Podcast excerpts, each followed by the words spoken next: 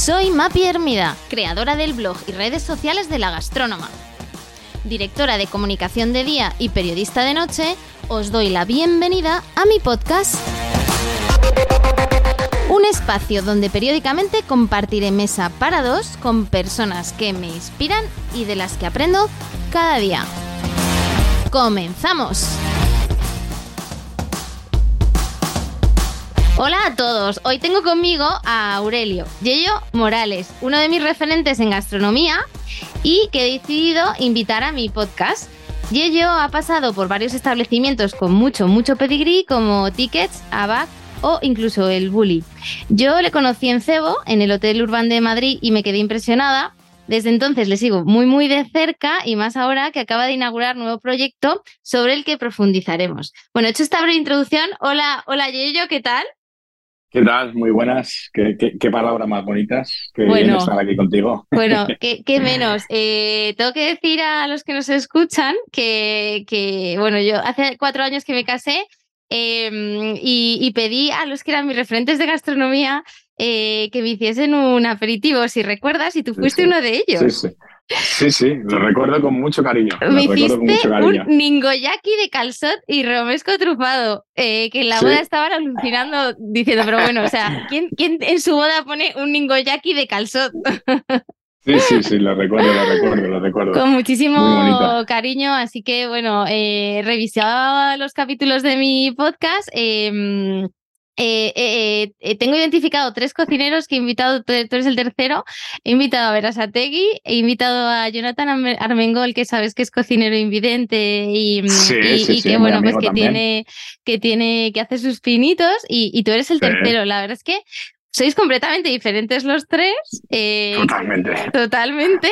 y es lo que me encanta, ¿no? Porque, porque yo creo que nos puedes aportar una, una visión muy, muy actualizada de la gastronomía pero también, y como, y como hablábamos, de los, de los valores y, bueno, pues de, de, cómo, cómo se vive detrás de, de, la vida de un chef. Así que, bueno, no sé si quieres que empecemos por tu trayectoria, que nos cuentes un poquito qué te lleva hasta aquí, eh, Yoyo, para quienes tú, bueno, no te conozcan tanto como yo. Pues Yoyo Morales es un apasionado de la cocina. Empecé a cocinar en casa con mi madre, con mi abuela. Recuerdo hacer los callos ahí muy pequeñito, con ocho años tendría, picar el sofrito. Y bueno, no me encantaba estudiar y me dediqué a cocinar.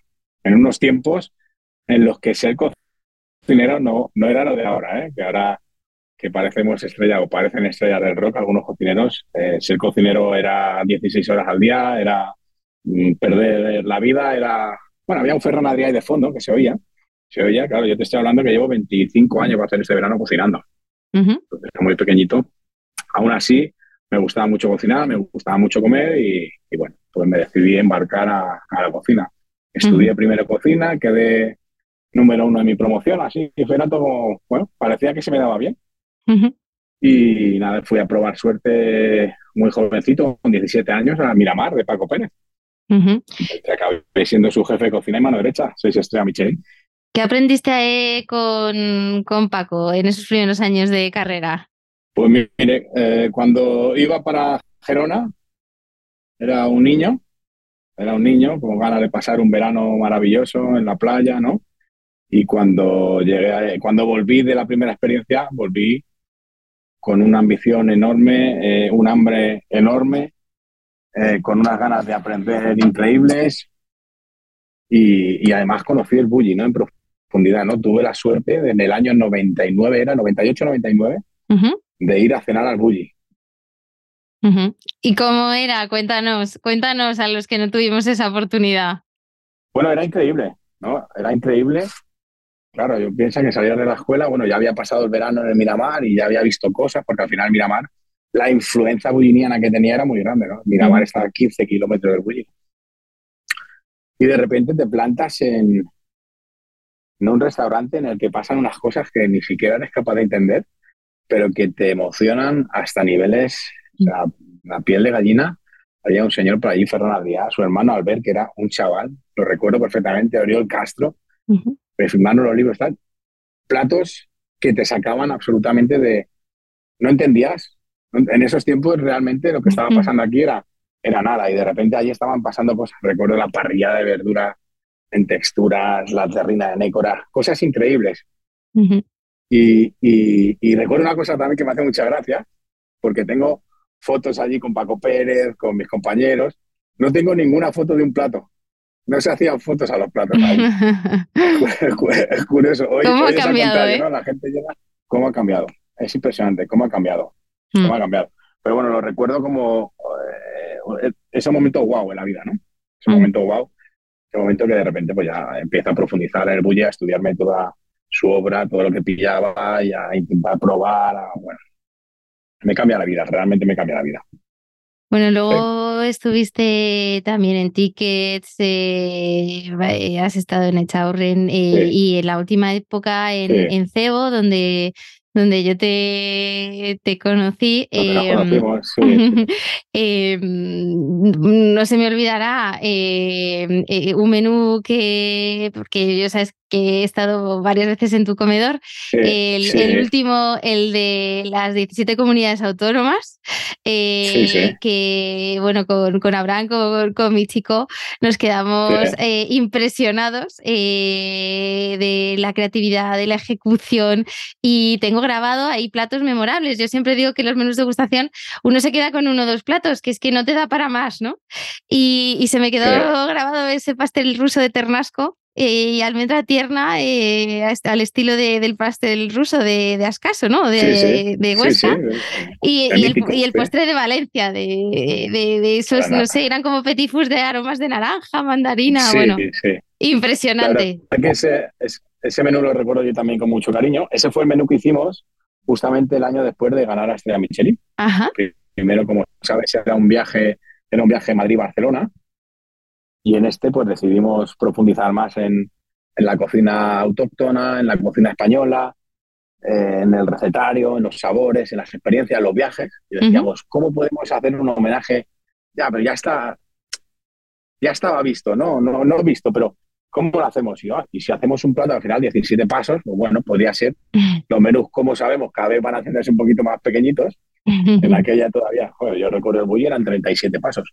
10 17 pasos, 17 comunidades autónomas. ¡Wow! Y si hacemos un plato con cada comunidad autónoma y cada comunidad autónoma, sus sabores, sus recuerdos, como decíamos, sus viajes.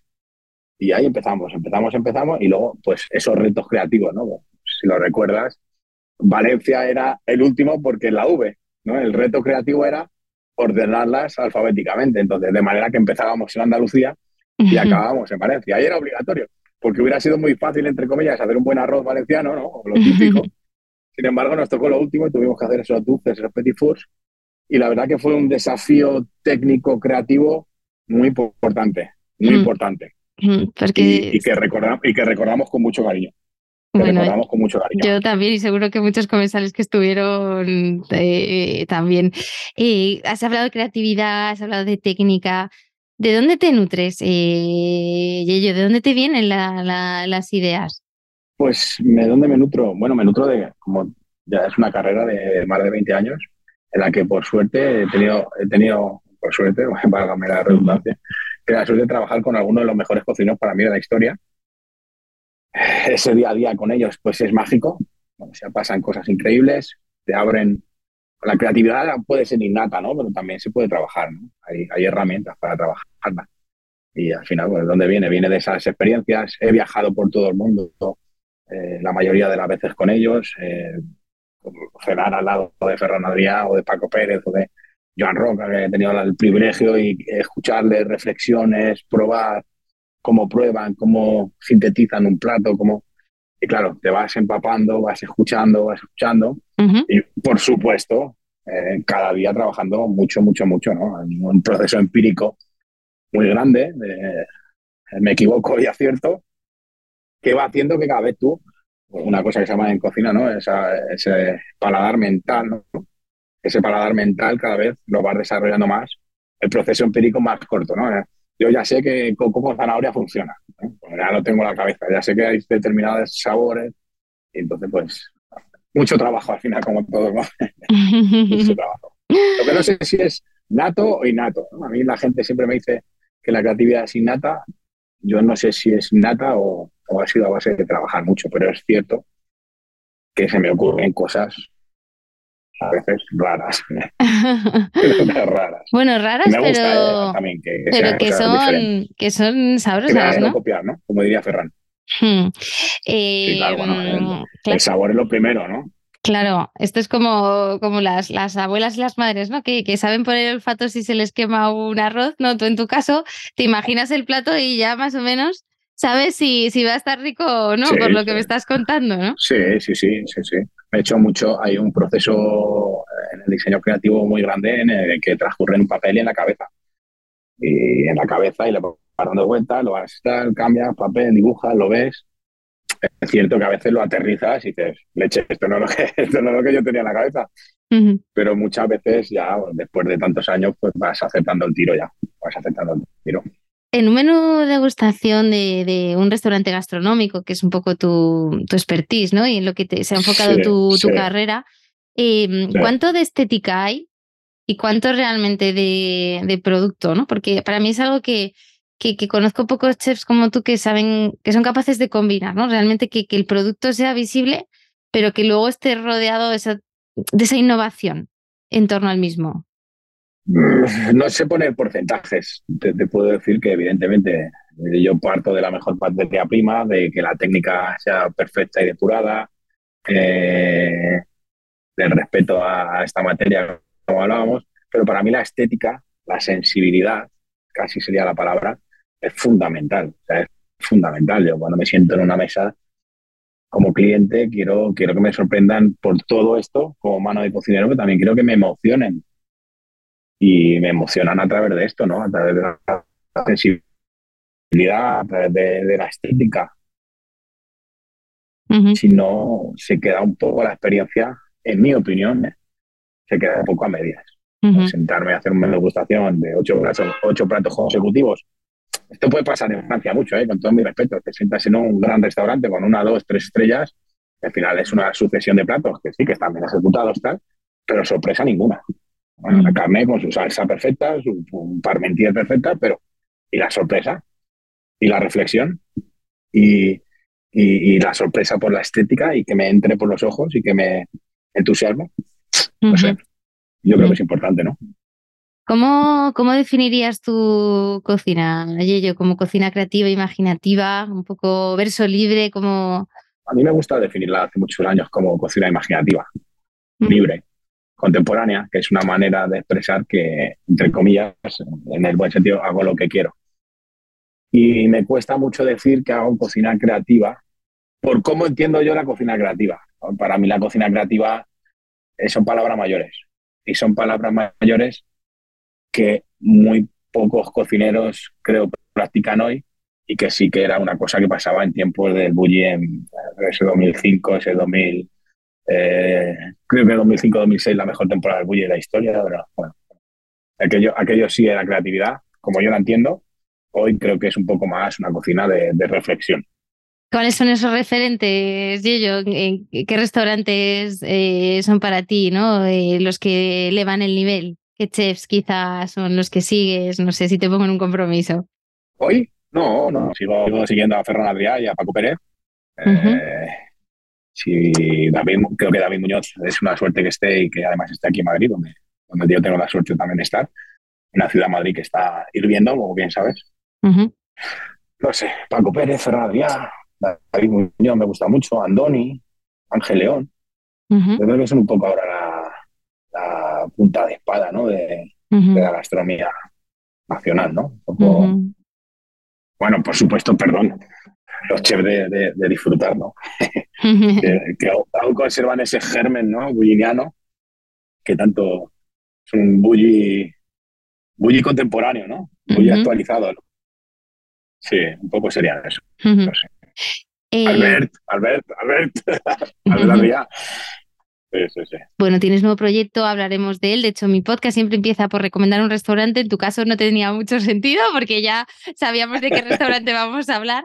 Eh, pero, pero bueno, eh, ¿qué dirías? ¿Qué valores te, te, han llevado hasta aquí? O sea, al final, pues en, en Cebo te dieron tu estrella Michelin, te quedaste a punto de la segunda, eh, decidiste cambiar de proyecto. Bueno, eres un, un chef ya reconocido. ¿Qué, qué le dirías ¿no? a los que empiezan ahora y qué aprendizajes has tenido? En estos 25 años?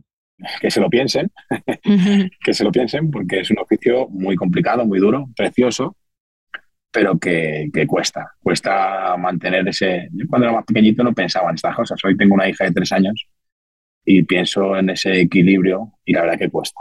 Cuesta mucho. Si les gusta, si les gusta que se, que se dediquen, y es lo que yo digo a la gente, yo hoy tengo 40 cocineros trabajando conmigo directamente en este proyecto. Los que entran nuevos, se lo digo, si te gusta, hasta el cuello.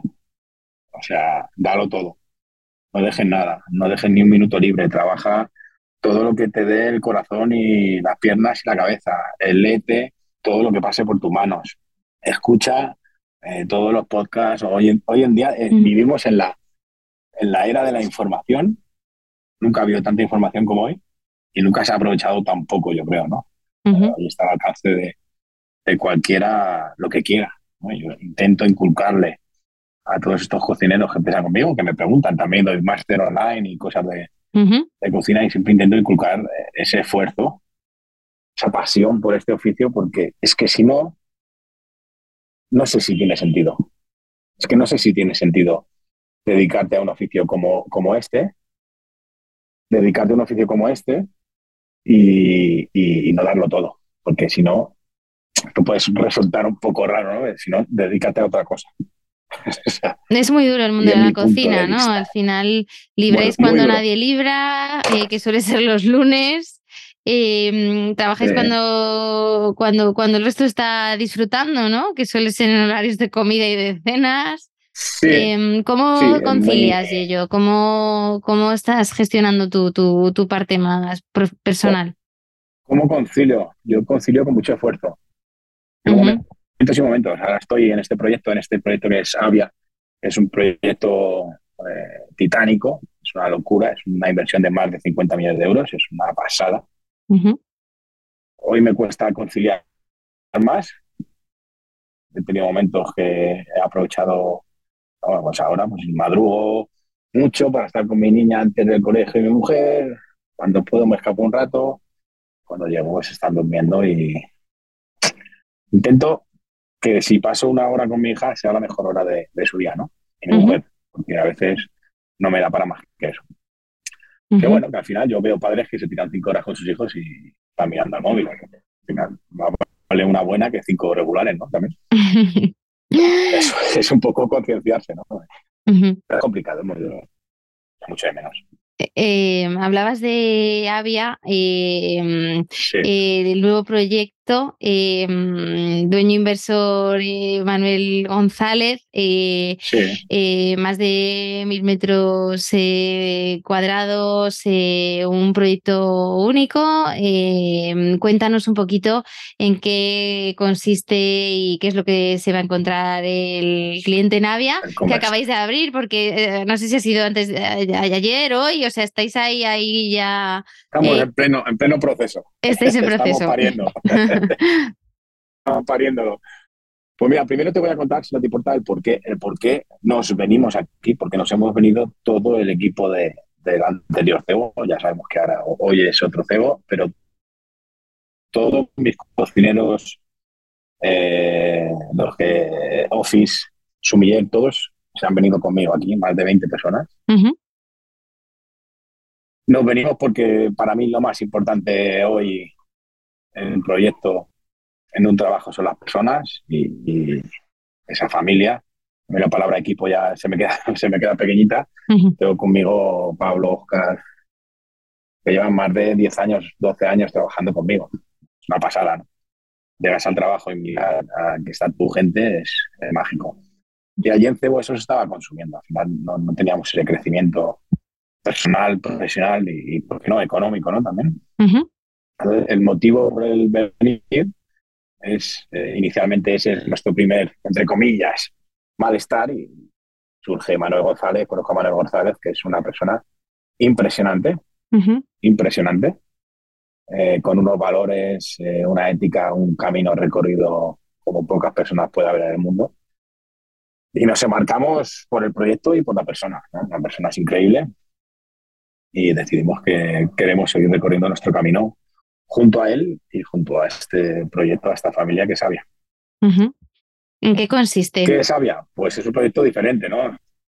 Claro, la gente piensa en Aurelio Morales seguramente hoy y piensa en algo muy gastronómico, ¿no? Y esto es un palacio aquí en Ortega Gasset, eh, donde hay cuatro plantas y donde, por ejemplo, las dos primeras plantas pues va a ser un restaurante de volumen.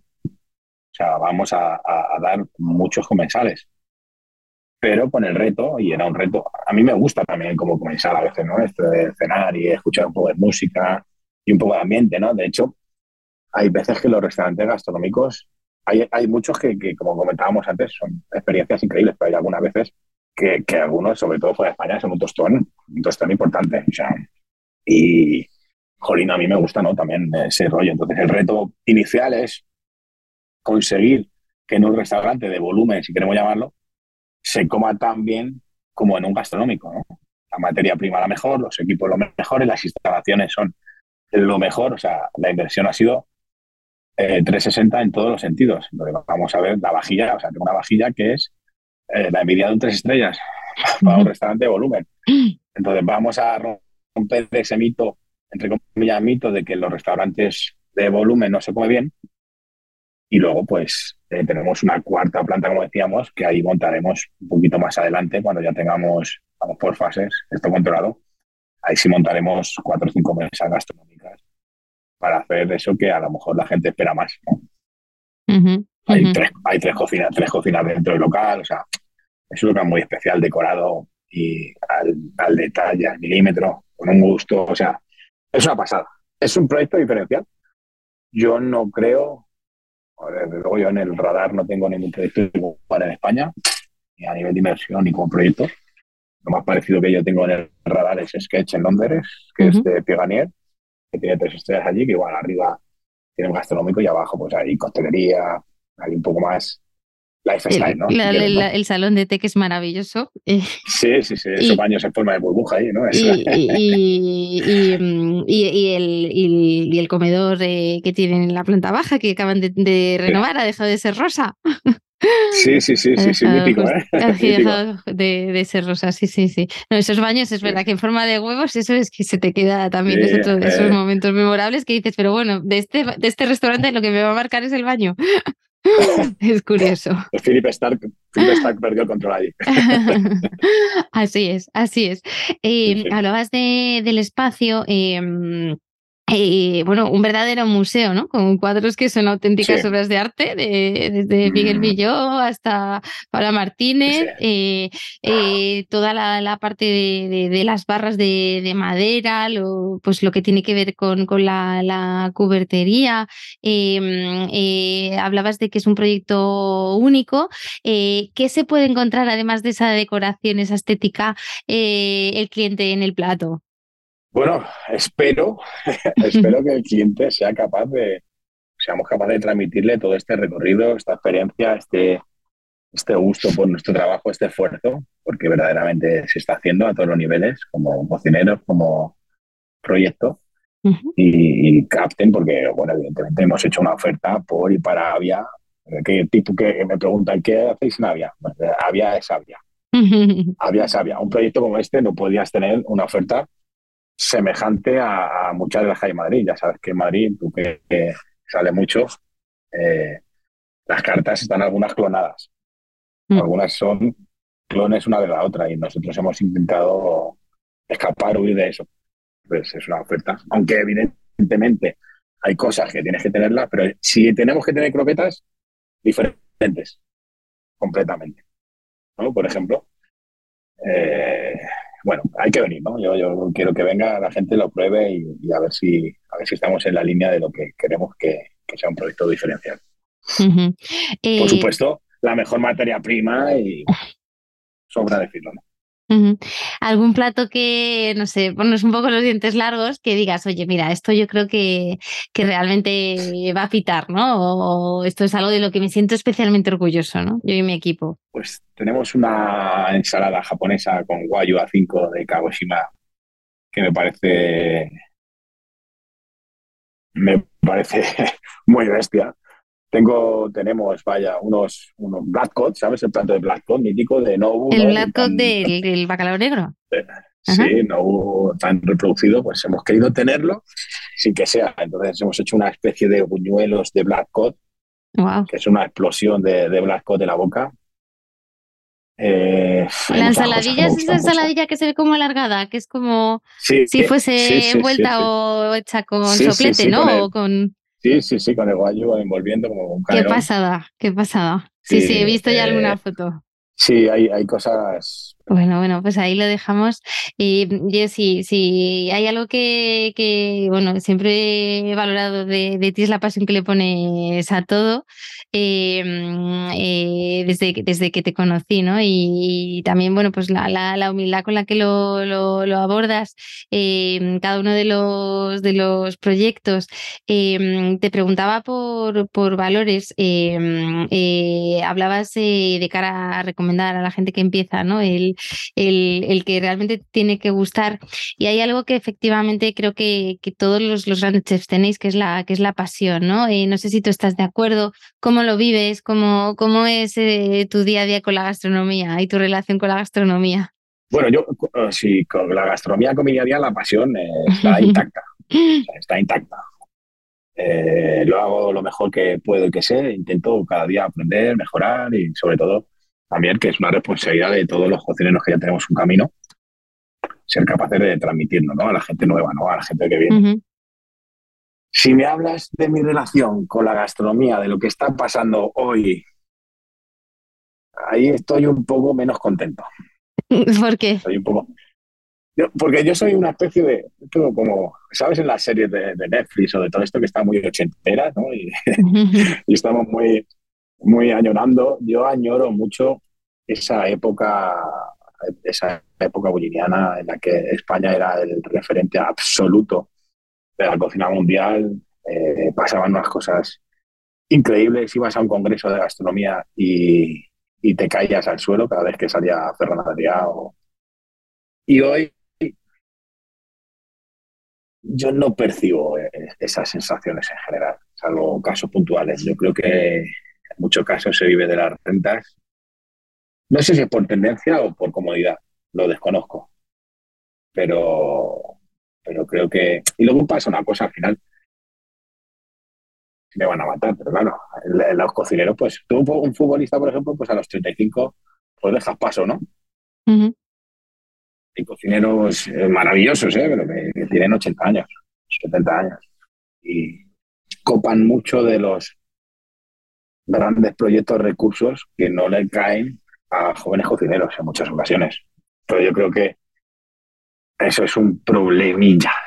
Eso es un problemilla. Porque luego te puedes encontrar pues, súper grandes cocineros que tienen siete proyectos iguales y, y, es maravilloso y son siete proyectos impresionantes. A lo mejor si uno de esos le hubiera caído a alguien, pues a lo mejor le permitiría seguir recorriendo camino y seguir explorando camino. No, sé, son reflexiones mías, ¿eh? que tampoco tienen que ser verdad, pero sí que yo he hecho falta un relevo que no acabo de ver. Quizás sea la nostalgia. Em, eh, genial. El otro día em, estuve en la, la, de los Resol y discutía con, con, otro periodista sobre, em, sobre la, la, innovación, en este caso de, David Muñoz, ¿no? Y, y me cuestionaba si realmente hay innovación en España, hay mucho de copiar y replicar técnicas, ¿no? Y eh, que al final eh, que tú tengas una técnica excelente en el restaurante, pues puedes de alguna forma Em, eh, ser creativo, pero, pero innovador es como algo más, ¿no? Y que es pues el, la, tortilla deconstruida, ¿no? De, de, de Ferran Adrià o platos que dices, oye, pues eh, eh, los, los, tallarines, los espirales de tallarines, ¿no? O sea, cosas que de repente dices, joder, esto es nuevo, ¿no? Esto nunca lo, lo había visto, ¿no? Y, pero realmente esos saltos cuánticos de innovación en la cocina ¿Tú crees que se están dando? No, rotundamente no. Ya. Rotundamente no. Es justamente a, a, lo que te refería, me refería anteriormente. Eh, si nos ponemos, por ejemplo, David Muñoz, que admiro, he tenido la suerte de trabajar en su restaurante. Una etapa ¿Ah, sí? ¿Eso no lo sabía? Sí, esa la tengo un poco tal, porque fue una, época mi padre falleció y sube un poquito de tiempo, yo no estaba muy bien anímicamente y tampoco estuve mucho, pero sí que estuve cuando estaba en Pensamiento 28, el segundo diverso.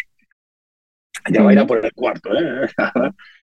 a ver, David Muñoz es un genio, pero para mí hace, y, e insisto, es solo mi opinión, eh, hace cocina imaginativa. O sea, es un, es un bulldog de la cocina. Eh, vas y es un 10, los platos, ejecución, eh, puntos, técnica.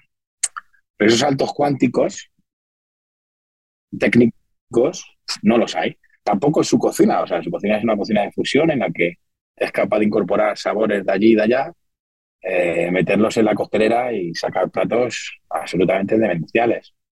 Pero no es esa esa creatividad rabiosa, ¿no? Esa, esa palabra muy suya ahora, que, que, a la que estábamos acostumbrados unos años atrás, ¿no?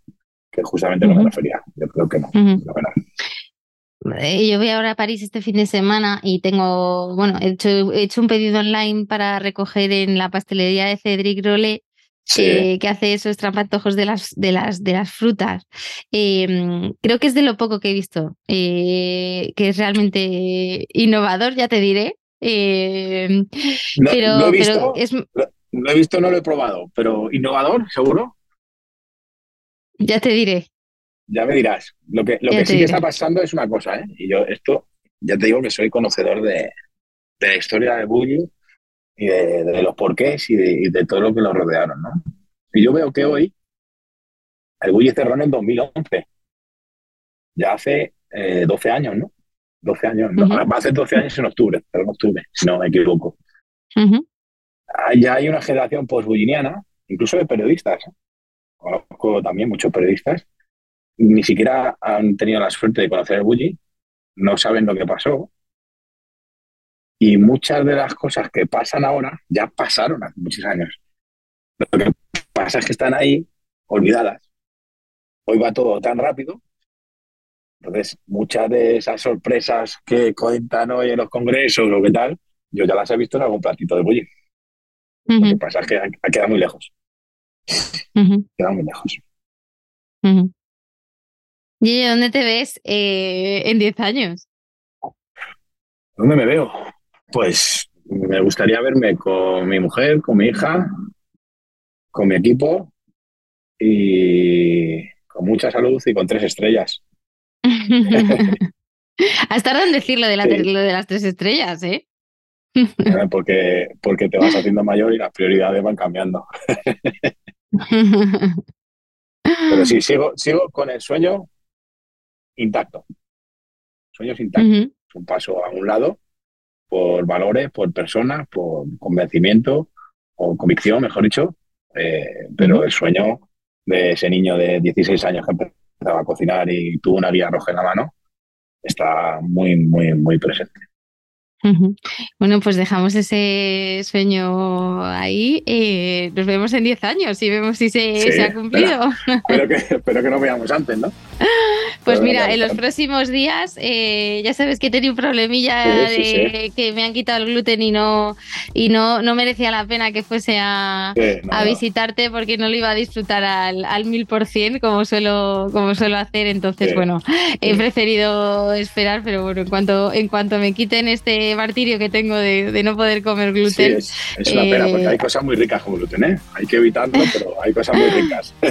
sí, esto, bueno, es que al final es un tema médico. Bueno, eh, Yeyo, pues muchísimas gracias eh, y mucha suerte con ese sueño. Muchas gracias, gracias a ti. Y hasta aquí la entrevista de hoy.